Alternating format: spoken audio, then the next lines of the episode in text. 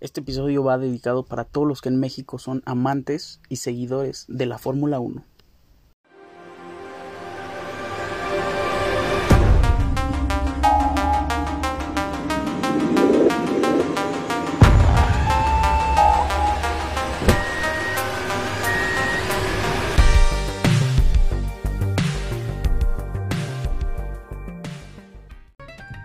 Les doy una calurosa bienvenida.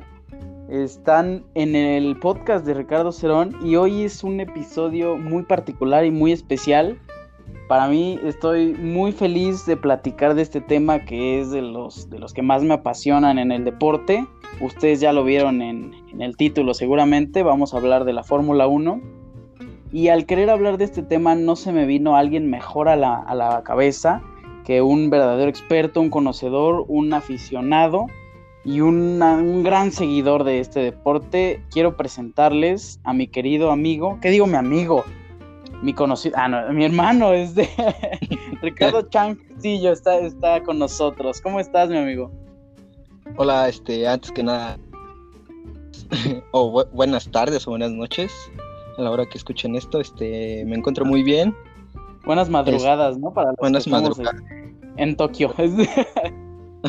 Para los que no duermen, este, me encuentro muy bien. La verdad estoy emocionado ya porque venga, porque llegue de carrera, porque se vienen cosas interesantes en el mundial, tanto de constructores como de pilotos. Que bueno, vamos a estar hablando un poquito mejor y a detalle más adelante. Pero bien, me encuentro bien. Gracias. Es correcto. Estamos grabando esto en día jueves 29 de julio y muy próximo, ya mañana inicia Hungría. Hungría, el Gran Premio de Húngaro Ring, donde tenemos varias noticias. Vamos a empezar. Eh, yo quiero platicar esto, esto para, para, comenzar el episodio con la protesta de Red Bull hacia, hacia Mercedes, en específico hacia Lewis Hamilton donde pues la gente que vio el Gran Premio británico, este, pues le, se le hizo injusto. Vamos a aclarar y poniendo un poco en contexto, este, mi querido amigo aquí es este fiel seguidor y, y no voy a decir más que, que de Max. Entonces como que sí te dolió esos, esos 10 segundos de castigo nada más, ¿no?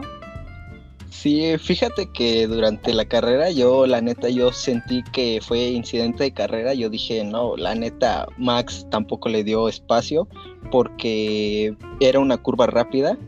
Pero, y yo, yo, yo la verdad, yo pensé que 10 segundos era lo mínimo. Un stop and go, yo supongo que hubiera sido lo adecuado en ese momento, pero ya después, viendo repeticiones y de las mismas transmisiones de la Fórmula 1, este y de las explicaciones de los expertos, este, con la telemetría de los autos, este, me doy cuenta que la verdad sí fue muy poco para, para lo que sucedió.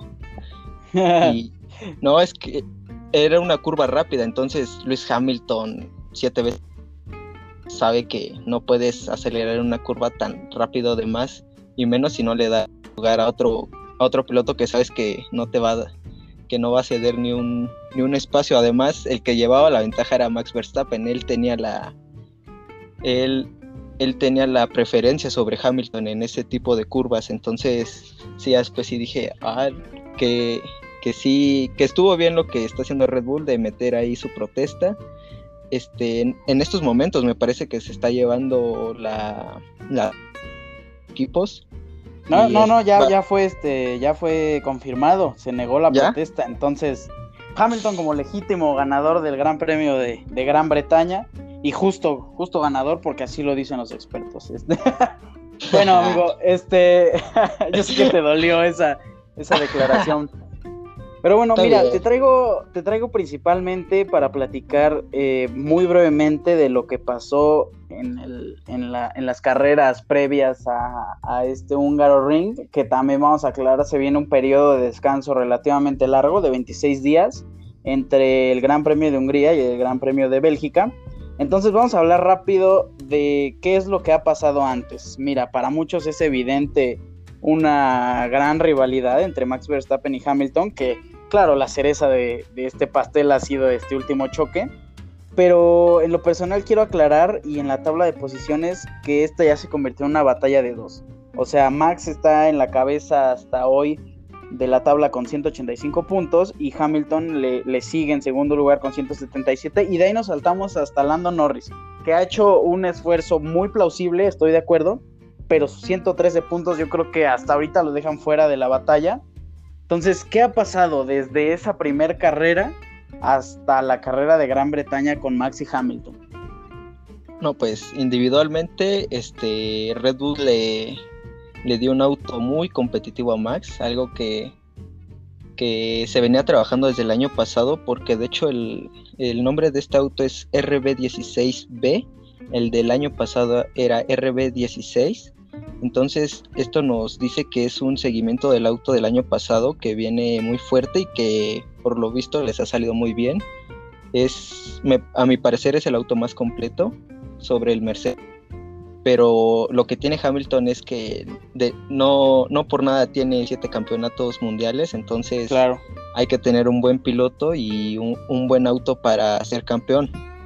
Y, mira, este, vamos a, vamos a platicar también un poquito de los, digo, suena, sonará un poco este, castigado para, para las personas de las que vamos a mencionar, pero vamos a decirlo así, vamos a hablar de los complementos en, en los asientos de los equipos.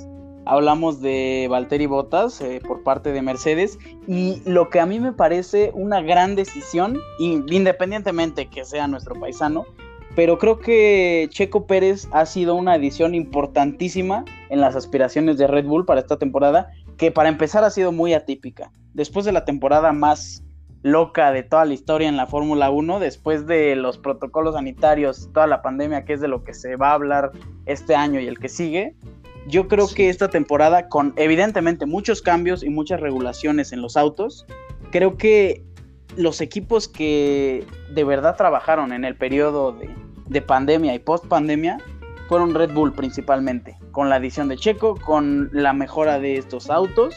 Y bueno, entonces estamos viendo paridad, entre comillas, pero una superioridad inclinada hasta hoy a Red Bull. Entonces, hay que, hay que aplaudir el, gran esfuerzo de este equipo. Y claro, también se pueden aplaudir los, los demás equipos, ¿no? Que no van a ser mencionados por, por mediocres, ¿no? En este episodio. no, y también una mención muy importante que no dijiste, que tal vez tú la pensaste que iba con Red Bull, pero que no la dijiste, que es Honda. Honda había venido haciendo, venía haciendo un trabajo muy importante, este, y equipos de Red Bull, porque hay que, bueno, para los que no saben, Red Bull tiene la marca, la empresa Red Bull, la de la bebida energética que todos conocen, tiene dos, dos equipos en la Fórmula 1, uno que es Red Bull Racing, Honda, el segundo que es como el hermano menor, que es Alfa Tauri. antes vamos a, vamos a llamarlo, vamos a llamarlo las fuerzas básicas, porque, porque principalmente de ahí este, suben al, al, equipo. Y esa es una tradición que se viene gestando mucho en la Fórmula 1, ¿no? O sea, son equipos entre comillas, pequeños en la parrilla, pero que reclutan a jugadores, a jugadores, ¿eh? A pilotos, este, a pilotos de la Fórmula 2 y Fórmula 3, que estoy de acuerdo, ha sido una increíble adición en este deporte. Entonces, reclutan grandes pilotos, eh, los meten en equipos pequeños, vamos a llamarlo así, y se crean experiencia para que a la posteridad entren en los equipos principales y ganen campeonatos, ganen carreras, pero es, es como una división abajo dentro de la misma competencia. Entonces eso es muy, muy, muy de admirar para la Fórmula 1. Y sobre todo que, bueno, Red Bull ha hecho un trabajo estupendo con eso porque, o sea, aparte de tener, digamos, sus fuerzas básicas que es Alfa Tauri, eh, ellos tienen, vienen manejando una, lo que es el Red Bull, la ah, no recuerdo el nombre en inglés, pero es la, Academia de Junior. Entonces los tienen en karts, los tienen en la Fórmula 2, Fórmula 3. Entonces desde, desde pequeños les van dando ese seguimiento. Es correcto. Tenemos Yuki Sonada, la verdad se me hace un buen piloto y se, se nota que es rookie porque comete muchos tontos en pista. Muy contestón el asiático, Pero se hace que. se hace que sí. Es... piloto ese Yuki Sonada, ¿eh? Sí, es un. Es un competidor que se le ve la audacia. Ahorita está en el puesto 14 y no es menor cosa. Claro que también le ayuda a la escudería. Voy a recordar y poner un poco en contexto a la gente eh, para destacar Alfa Tauri es la escuela de, de, Red Bull y Ferrari cuenta con dos escuelas, las cuales son Haas y Alfa Romeo, donde tenemos a un piloto destacado. Yo creo que él tiene derecho de piso en Haas, por, no, por el, no por el nombre, no, no, vamos a, no vamos a decir que no lo merece, porque lo merece, es el actual campeón de la Fórmula 2. Está Mick Schumacher en, en Haas. Entonces prácticamente eso es una puerta directa a Ferrari por ser su escuela. Es lo mismo que pasa con George Russell en, Williams, que prácticamente es... Y mira, esto seguía por el grupo motor que usan, por Honda, Ferrari y Mercedes. Entonces, es como el grupo motor que usa la, casa grande y la casa chica, ¿no? Usan el mismo, pero con pilotos diferentes y claramente con, con presupuestos muy distintos. Sí, bueno, recordar, bueno, comentarle a la gente que son actualmente, porque a, a, lo largo de la historia han sido más, se ha dado más, pero actualmente son 10 equipos los que compiten y son cuatro motorizados por cuatro distintas marcas, lo que es Honda, Renault, Mercedes y Ferrari. Ferrari. Claro que sí. Así es, y como lo mencionas, bueno, con con Alfa Romeo siento que es un poco diferente porque todavía ahí atrás de, de Alfa Romeo sigue Sauber entonces como que no quieren soltar tanto el equipo y dejarlo así tanto como su escuelita de Ferrari, pero sí, al ser proveedor sí, pero, directo. Pero exactamente, o sea, es Sauber Ferrari el, el nombre que, que se convirtió, claro que sí. Sí, así está la onda y bueno, para recordarles, así queda el campeonato de pilotos. Eh, vamos a mencionar a nuestro mexicano, Checo Pérez se encuentra en quinto lugar hasta el momento con 104 puntos, muy muy buenos. Y tenemos, como ya mencionamos, un periodo de descanso donde se viene Bélgica, después se viene Holanda y vamos a hablar de un tema que me parece muy interesante, muy este, apto para que la gente conozca. ¿Qué es la prueba sprint, amigo? Esta prueba que se dio en, en, Gran Bretaña y que muchos pues nos quedamos como sacados de onda, ¿no? ¿Cómo está eso de que, de que va a haber una precarrera en sábado y el viernes es la clasificación y solo va a haber dos prácticas? ¿Qué es la prueba sprint, amigo? Bueno, gustaría empezar así como expertote, no es cierto, pero ya lo dijo Charles Darwin, el mundo es de quien se adapta y la Fórmula 1, especialmente con Liberty Media, que es la que maneja todo este esta logística, este está buscando implementar nuevas cosas para atraer afición nueva, que de hecho un dato es que la Fórmula 1 durante la pandemia fue el deporte que más no, no el que más, no el más visto, pero sí el que más gente volteó a ver ese deporte. Entonces, y esto de la carrera sprint, a mí la verdad, hay muchos puristas de la Fórmula 1 que no les gustó para nada, pero se me hace que es una buena idea, solo que hay que desarrollarla bien. Esta carrera, bueno, este fin de semana sprint, así denominado, este consta de que, bueno, los normalmente un fin de semana de Fórmula 1 consiste en cuatro días los, los jueves, que es rueda de prensa y bueno, de los equipos. los, jueves que, llegan a dormir desde ahí a, las carpas. No, los miércoles hacen su campamento, que montan el garaje, que ponen los autos, que montan toda lo, lo, lo que es la zona del pit lane los jueves que son ruedas de prensa, reconocimiento, ahora sí que reconocimiento de cancha, le dan la, la, vuelta a pie. Los viernes que son prácticas libres 1 y 2. El sábado que es práctica libre 3 y la clasificación y el domingo que es la carrera. Eso es normal manejando desde hace ya unos años. Ahora, la carrera sprint va a cambiar esto porque esto también tiene que ver, bueno, todavía sigue siendo una prueba, no es oficial, pero se quiere implementar en, más carreras el próximo, el próximo año. Eh, en este año se tiene planeado hacer, ya vivimos una, la de Gran Bretaña, pero la carrera sprint consiste en que los viernes sean las prácticas libres 1 y luego la clasificación tradicional que conocemos, que es Q1, Q2 y Q3 donde, bueno, para los que no conocen, es, son los 20 autos, van haciendo a una vuelta el mejor tiempo, el que vaya y se van eliminando. En la Q1 se eliminan los 5 peores tiempos. en la Q2 los otros cinco que le siguen. Ya la Q3 sirve para denominar al pole position y las posiciones las posiciones del 2 al 10 en la parrilla del domingo. Exacto. Bueno, en ese caso sería la parrilla del, del, sprint, ¿no? En, ajá, en este caso sería la parrilla para la clasificación sprint, que muchos dicen que es car insiste que se llama clasificación sprint, no carrera sprint. No, Entonces, pero, pero, es que, por ejemplo, tuvimos 17 vueltas en Gran Bretaña de, de, clasificación sprint y pues muchos lo vimos como una carrera, ¿no? Es, es coloquialmente, es coloquialmente llamado la carrera. Habría que buscar una, una palabra que pueda juntar clasicarrera. Ándale, una clásica. Ándale, justo eso. Eh, sí, déjame complementarte. Exactamente. Los viernes se clasifica para el sprint y el sábado se hace la clasificación sprint oficialmente llamada, donde pues dan una serie de, de vueltas, ¿no? Antes, el sábado, el mañana que son las prácticas de Libres 2, donde los equipos prueban sus configuraciones aerodinámicas del monoplaza, prueban los compuestos de llantas, a ver si hay mucha degradación, poca degradación. Y ya después la, viene en la tarde lo que es la clasificación a carrera sprint, que, con, que consta en un recorrido de 100 kilómetros. Bueno, no son 100 kilómetros exactos, dependiendo del circuito, pero 100 kilómetros. Exacto, es como la vuelta que, llegue a los 100 kilómetros, ¿no? Ajá, es como medio maratón, pon tú. Entonces, lo interesante es... es como, ¿sabes, ¿sabes qué se me vino a la mente? Es como la Fórmula E, o sea, son como 100 kilómetros más uno, ¿no? Ándale.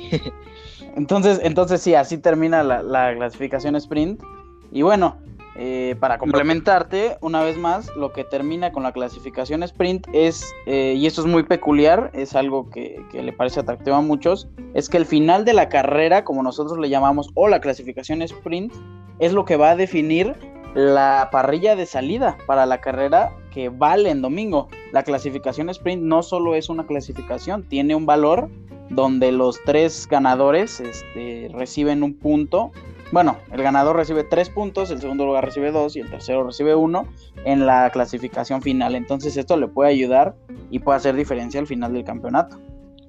Sí, bueno, aparte de dar esos puntos a los primeros tres, este, la verdad es que es una gran oportunidad, sobre todo para los equipos más modestos, ya que al ser, son, al ser 100 kilómetros no es prácticamente innecesario entrar a cambiar llantas, que en esta que en esta clasificación sprint no es obligatorio. En las carreras normales sí, por decreto de la FIA tienes que mínima para cambiar compuestos de neumáticos. Y bueno, es lo que te decía, este que es lo que es interesante de esto es en el lugar que llegas, en el lugar que terminas, es el lugar que, que sales el día domingo.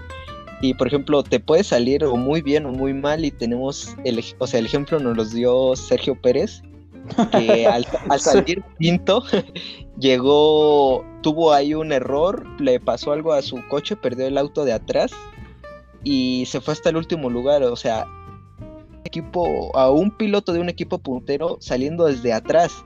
Entonces, oportunidad para los, los, de, los que vienen, para los equipos modestos. Pues, y tenemos otro ejemplo que es al, a la inversa, que es George Russell, que es un gran piloto, y que al ser una carrera pequeña, el ritmo, el ritmo de, carrera que marque en esos 100 metros le vaya a dar una buena posición de salida el, domingo y así lo hizo desde hace mucho tiempo que un Williams no pisaba la quinta, la quinta, la décima posición de salida. sí, la quinta línea de parrilla. Williams es una, un equipo histórico que estos últimos años no le ha ido bien. Russell está sacando, está sacando petróleo por debajo de donde no hay. está sacando petróleo del, cemento, ¿no? ¿Qué está pasando? Del cemento, sí. sí, sí, sí, George Russell. Bueno, eh, para terminar. ajá, y ya el domingo este, tenemos lo que es la carrera tradicional, que son, que se tienen que cumplir los 300 kilómetros del Gran Premio y ahí sí ya es normal, este, tienes que hacer tus dos paradas, cambiar los compuestos, y lo que lleva una carrera normal. En, en, realidad, en realidad la obligación es una parada, pero los, equipos acostumbran, los equipos acostumbran a hacer dos por motivo de la duración de, estas llantas, ¿no? una eh, parada, bueno, dos compuestos. Exactamente. Eh, vamos a terminar este tema de sprint con la siguiente carrera. Este experimento, ¿no? Va a ser Italia, el Gran Premio, del 10 al 12 de septiembre. Entonces, si quieren conocer esta carrera sprint y, saber más y vivirlo de primera mano, pues les recomiendo que se vayan a dar un rol a la tele, porque no creo que van a Italia. Entonces, este, el, del 10 al 12 de septiembre va a estar la carrera sprint. Vamos a continuar ya que hablas de George Russell, me llega a la mente hablar rapidísimo de quiénes son el futuro de la Fórmula 1. Recordemos que Lewis Hamilton ya tiene 36 años, ¿no? Entonces, aunque no es una competencia que está regida por la austeridad, tampoco tienes un límite para, la, para retirarte. Entonces, claro, el claro ejemplo es Kimi Raikkonen, que ya a sus cuarenta y tantos años sigue, sigue compitiendo con Alfa Romeo, pero sí le dan un poco más de prioridad a los, a los competidores y a los pilotos jóvenes.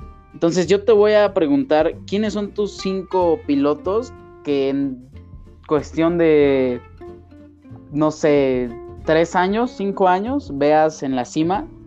Y evidentemente te voy a hacer omitir a Max Verstappen porque era, iba a ser el primero que ibas a mencionar. Y no, por, no porque seas aficionado de él, sino porque yo creo que él ya está en la cima. Yo creo que él ya alcanzó ese escalón a sus 23 años, en el que muchos quieren estar. Entonces, omitiendo a Max, dime quiénes son tus cinco pilotos este, a futuro. Mm, Max Emilian Verstappen.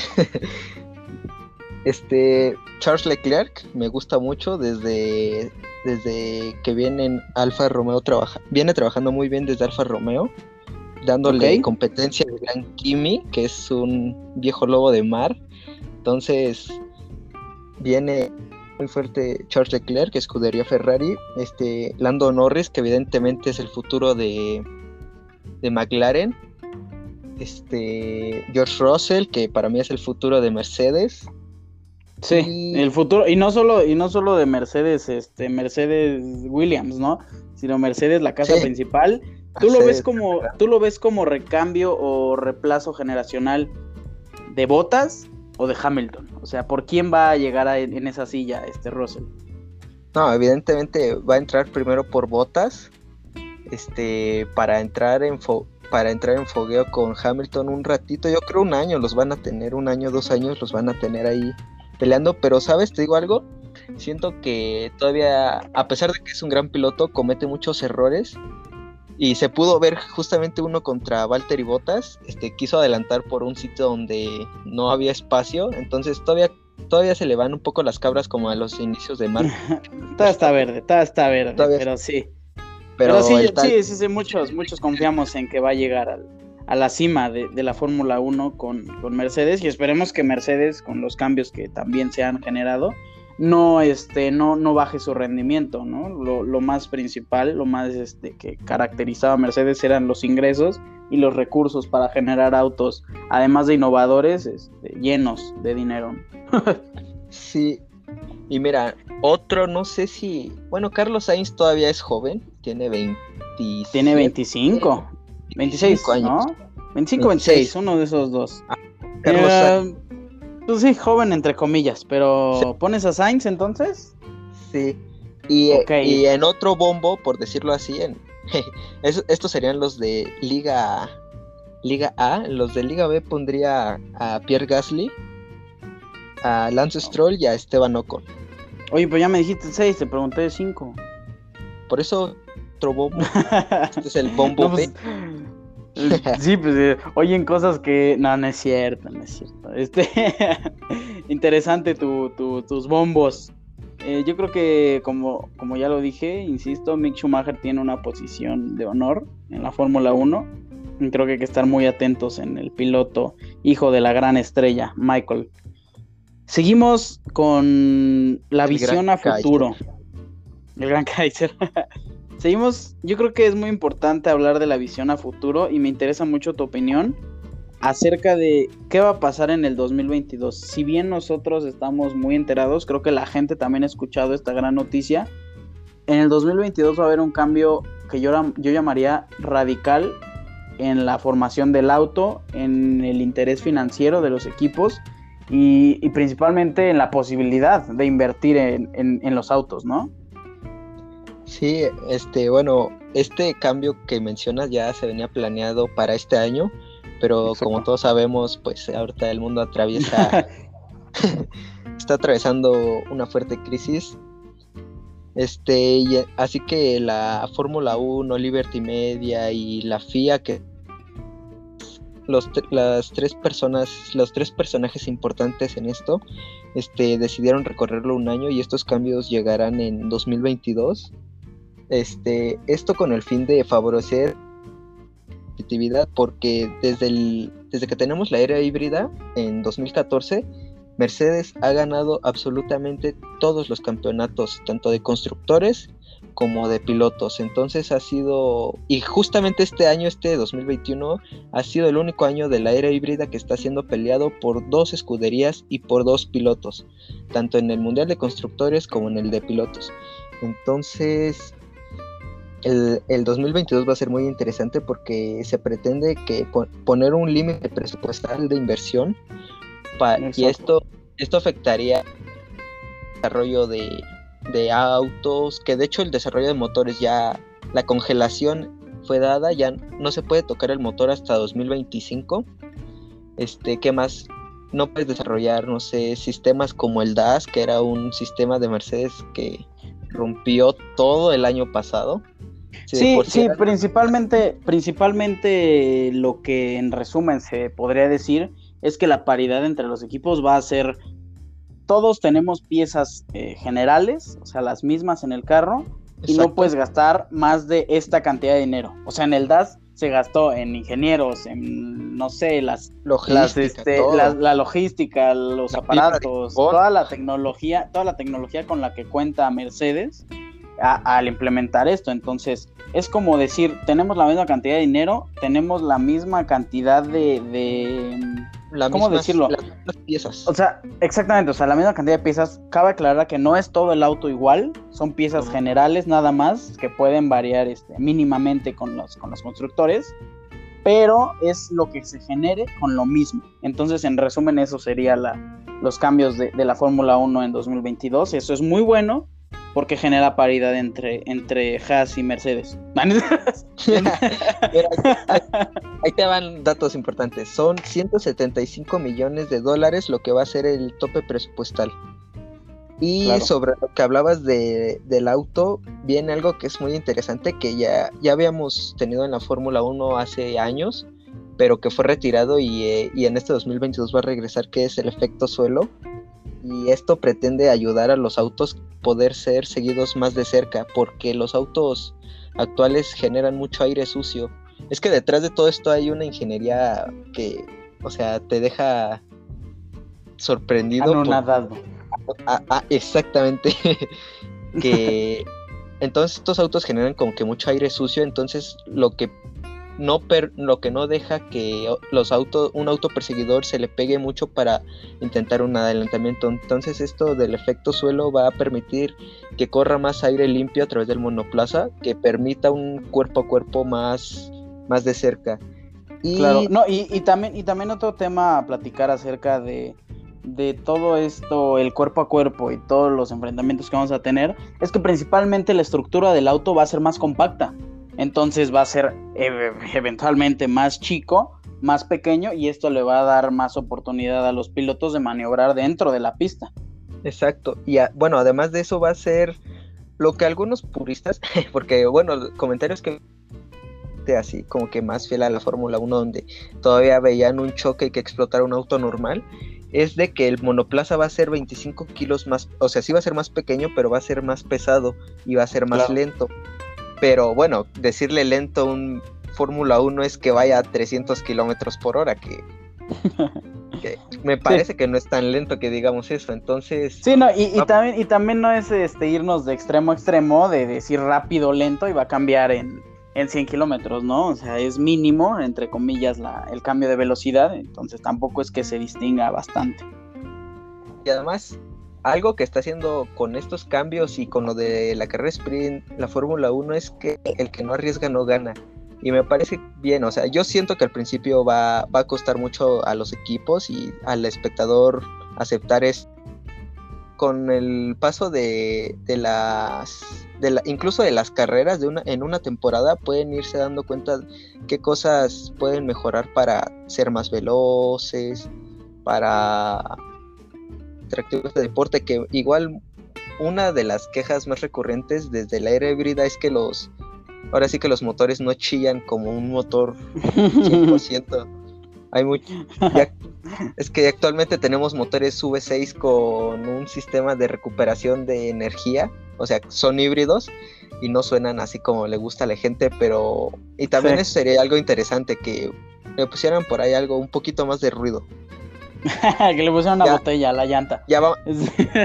como lo, eh, ya, van, ya van a sonar como los de la Fórmula E. Entonces, sí, no, esos, de la Fórmula E con sus, con sus inyecciones están, están increíbles. Pero bueno, ese es tema de, de otro episodio, si es que, si es que este, se requiere. Y para terminar y cerrar, eh, los esperamos en el Gran Premio de México. Eh, mi, mi, amigo y, y su servidor somos bueno, este es un dato tal vez innecesario, pero somos candidatos para formar parte del equipo del Gran Premio de, México en la ciudad del 29 al 31 de octubre. Entonces, entonces, con mucha suerte esperamos verlos ahí y con más suerte esperamos tener este, una pequeña cápsula, presentarles algo ahí dentro de la, dentro de la, de la gran carrera que, que engloba la Ciudad de México y el Autódromo Hermano Rodríguez, ¿no? Sí, ojalá, ojalá que primero que se dé el, que tenga el gran premio por esto del eh, COVID. Principalmente, principalmente. Y también principalmente, y también principalmente por eso es este la emisión de, de este programa de esta forma. Porque si bien no es la calidad más óptima, también este, queremos cuidarnos de esta, de esta pandemia. Y yo sé que este no va a ser el, el único episodio, eres el experto oficial para este programa y sé que no te vamos a tener aquí por única ocasión, ni, vamos a platicar acerca de muchas carreras. Para cerrar este gran episodio, quiero que me regales a tu campeón constructor y a tu campeón este, piloto. ya, lo tengo desde el inicio de la temporada, ya cuando sea momento sacaré ahí mis mis mis fotos dando mis predicciones. este, para mi campeón constructor es Red Bull, eso sí lo tenía más claro que el de pilotos, la verdad. Porque siento que el piloto, la dupla de pilotos de Red Bull es bastante complementaria. Porque siento que en Mercedes, piloto 1, que ya sabemos quién es, y el de pilotos, yo al, al inicio, fíjate, había puesto a Hamilton. Pero viendo cómo se está desarrollando todo esto, que ya sin temporada de 2016 que Nico Rosberg le arrebató el título por 5 puntos. Entonces me parece que Max Verstappen podría convertirse en el campeón mundial más joven de la Fórmula 1 en la historia. Ok, 23 años serían. Eh, bueno, eh, una apuesta relativamente arriesgada, pero también un poco este, acompañada y apoyada por los éxitos que ha tenido Red Bull en las últimas carreras. Eh, este es el, el periodo entonces estaremos viéndonos en futuras carreras y evidentemente en el Gran Premio de México también habrá programa invitado. Eh, tú siempre vas a estar este, bien recibido aquí, amigo, para cuando quieras estar. Y bueno, para terminar esto, me gustaría que le dieras tus redes sociales a toda la gente para que te pregunte este, todo lo que quiera de la Fórmula 1 y de lo que sea, aunque te harten, llénenlo de preguntas. Entonces, ¿cuáles son tus redes sociales, amigo? bueno, este, bueno, en Instagram es soy r-chang-c, todo en minúsculas, en Facebook Ricardo Chang. Y pues ya próximamente Twitter, porque sí, sí es una herramienta muy importante. Hoy en día las noticias vuelan, entonces Twitter por ahí al pendiente. Sí, solo recordarles a la gente que pues si bien esta última carrera antes del parón de verano y regresando de este parón vendremos con más contenido y con más datos, igual no sé si hay en tu Instagram que te deje, no, pues quiero saber un poco más sobre cómo se esto de, de, las llantas, porque esto de los compuestos de neumáticos es muy, es un, se me hace un muy interesante. Es un tema bastante interesante. Sí, y pues nada, agradecerte a ti por la invitación, amigo.